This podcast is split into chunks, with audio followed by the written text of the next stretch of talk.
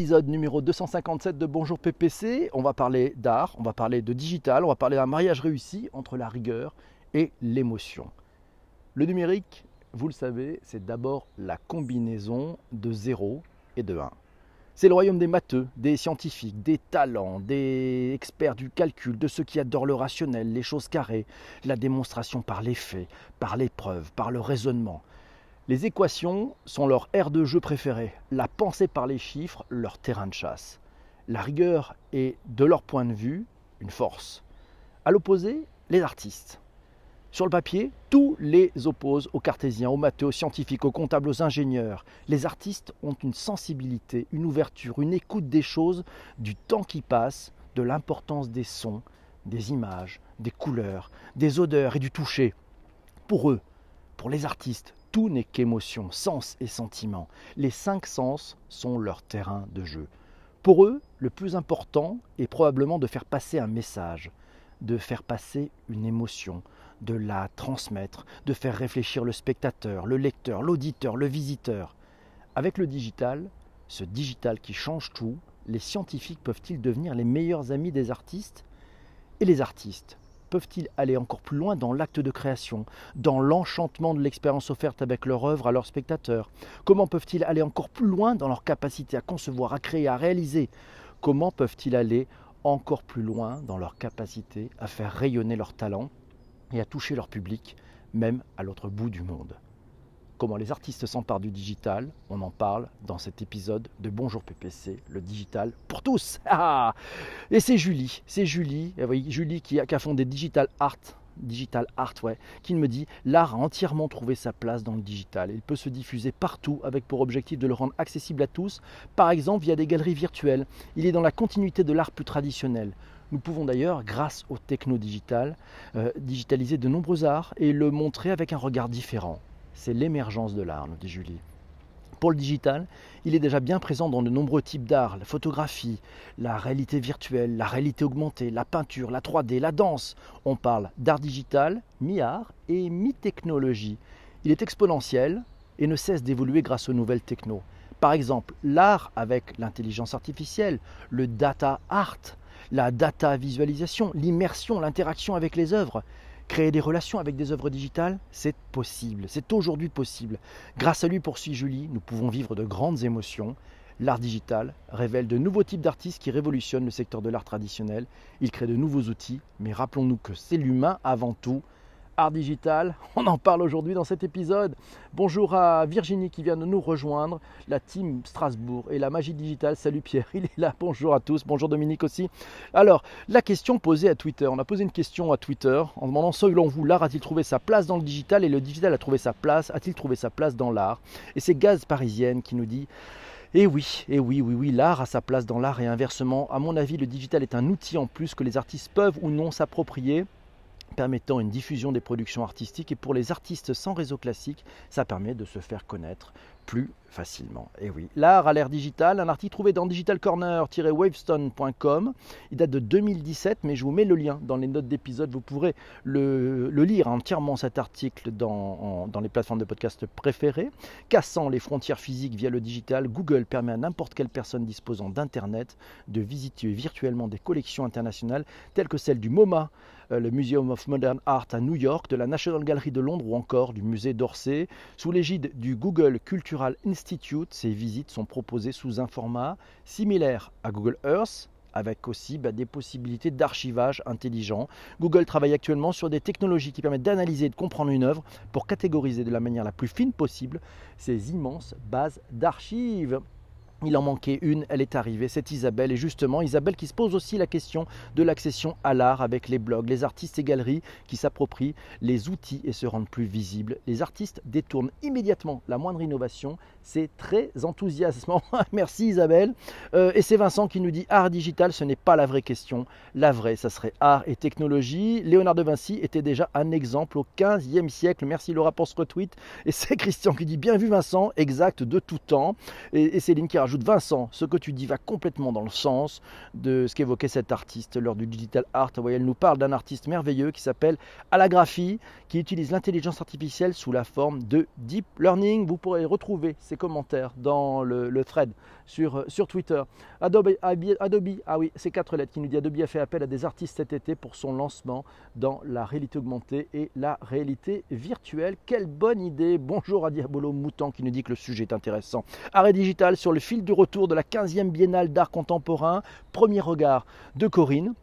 Elle nous signale l'artiste Eva Lost, l'artiste belge qui s'intéresse à la circulation des images entre la réalité, la mémoire, la réminiscence et l'existence virtuelle de ces images. Et Corinne qui nous dit que dans cette 15e biennale à Lyon, on parle et on voit beaucoup d'hybridation machine-homme pour créer une nouvelle réalité qui questionne demain quelle relation au vivant l'homme entretient dans un écosystème qui ne lui appartient définitivement pas. Merci à Fabienne pour ce retweet. Elle doit filer notre ami Life, on la retrouvera probablement demain. Cité millénaire, tiens, moi j'ai fait une expérience assez extraordinaire qui va dans le sens de cette relation au vivant qu'entretient l'homme finalement euh, dans un écosystème. Cité millénaire, c'était un voyage virtuel euh, de Palmyre à Mossoul. Ça a eu lieu à l'Institut du monde arabe. Euh, j'ai eu la chance d'aller faire un tour. Je vous mets là aussi les liens dans les notes d'épisode vous pourrez aller voir cette exposition.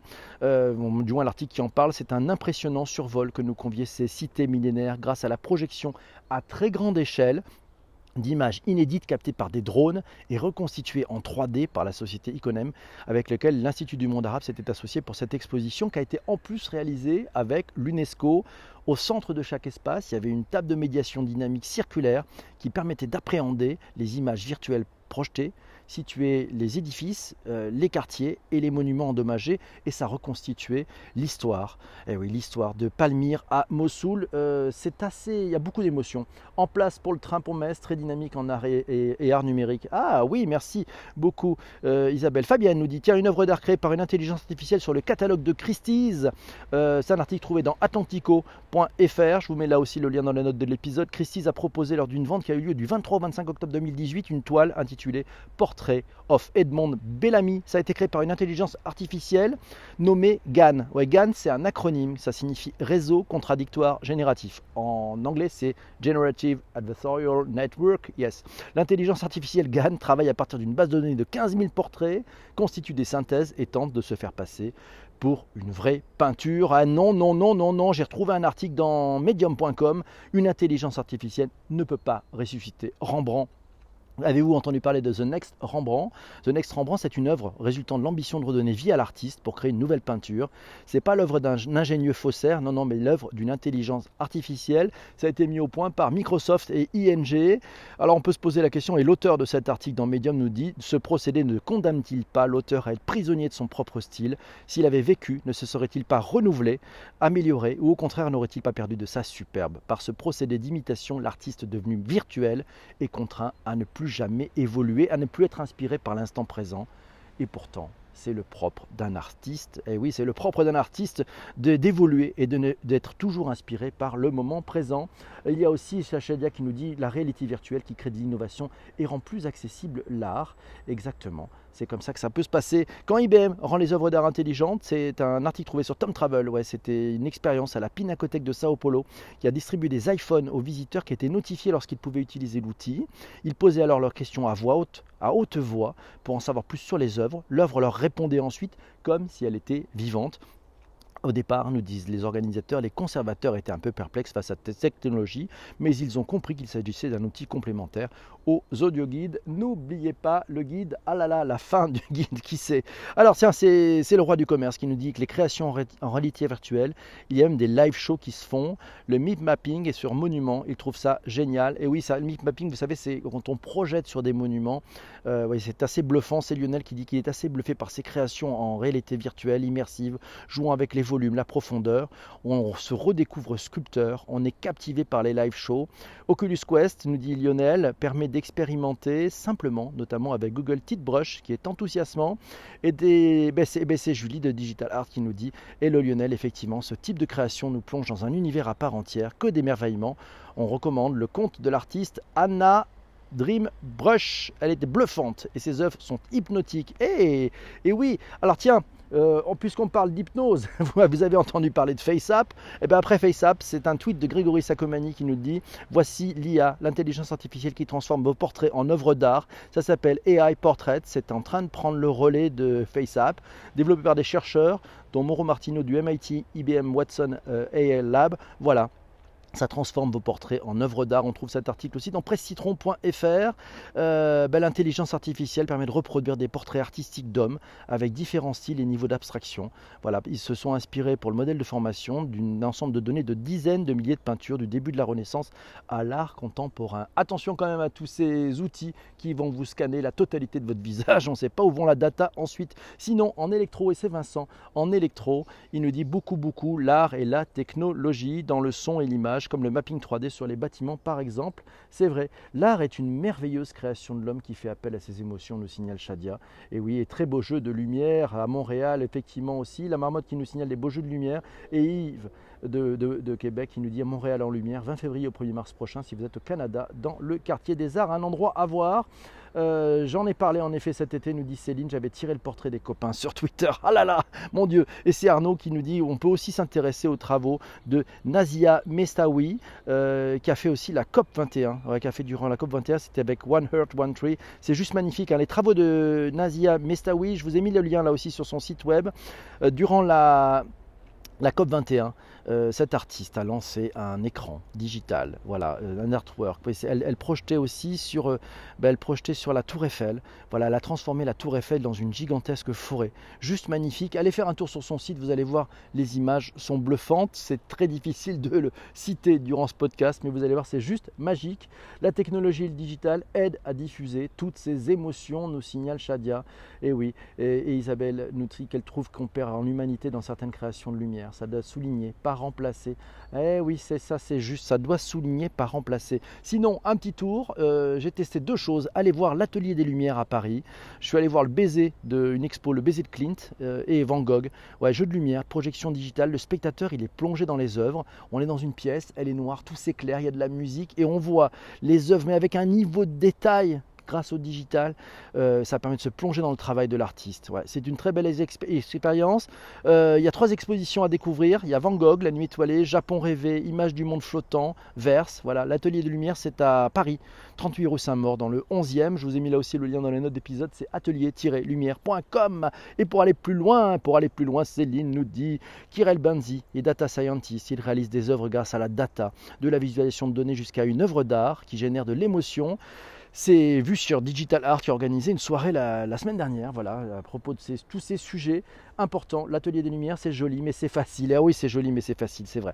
Unfinished, tiens, The First Artificial Muse in the World of Art. Ah oui, ça c'est un, Allemand, Roman Lipski. Je suis allé le voir. C'est un, peintre. Enfin, alors lui, il utilise l'intelligence artificielle pour s'inspirer.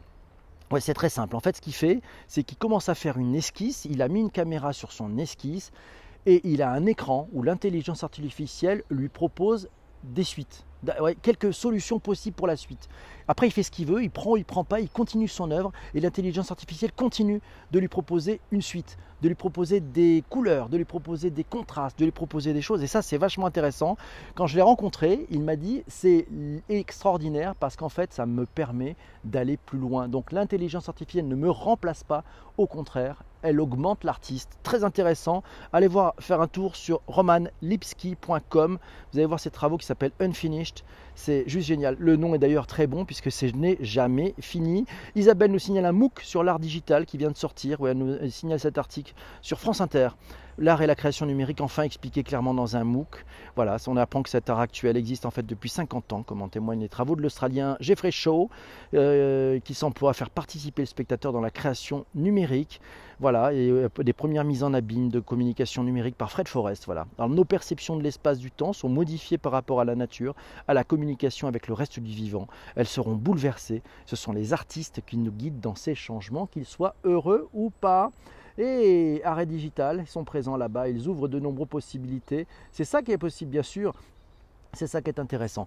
Mes amis, j'espère que cet épisode vous a plu. Demain matin, vous entendrez un best-of. Le best-of, ça sera sur la zététique. Ceux qui sont dans le live, vous restez avec moi, on se parle tout de suite après. À très vite, et puis n'oubliez pas, si vous aimez ce podcast, si vous l'écoutez sur iTunes, n'hésitez pas à mettre 5 étoiles, un commentaire, ça fait un bien fou. Merci beaucoup, ciao ciao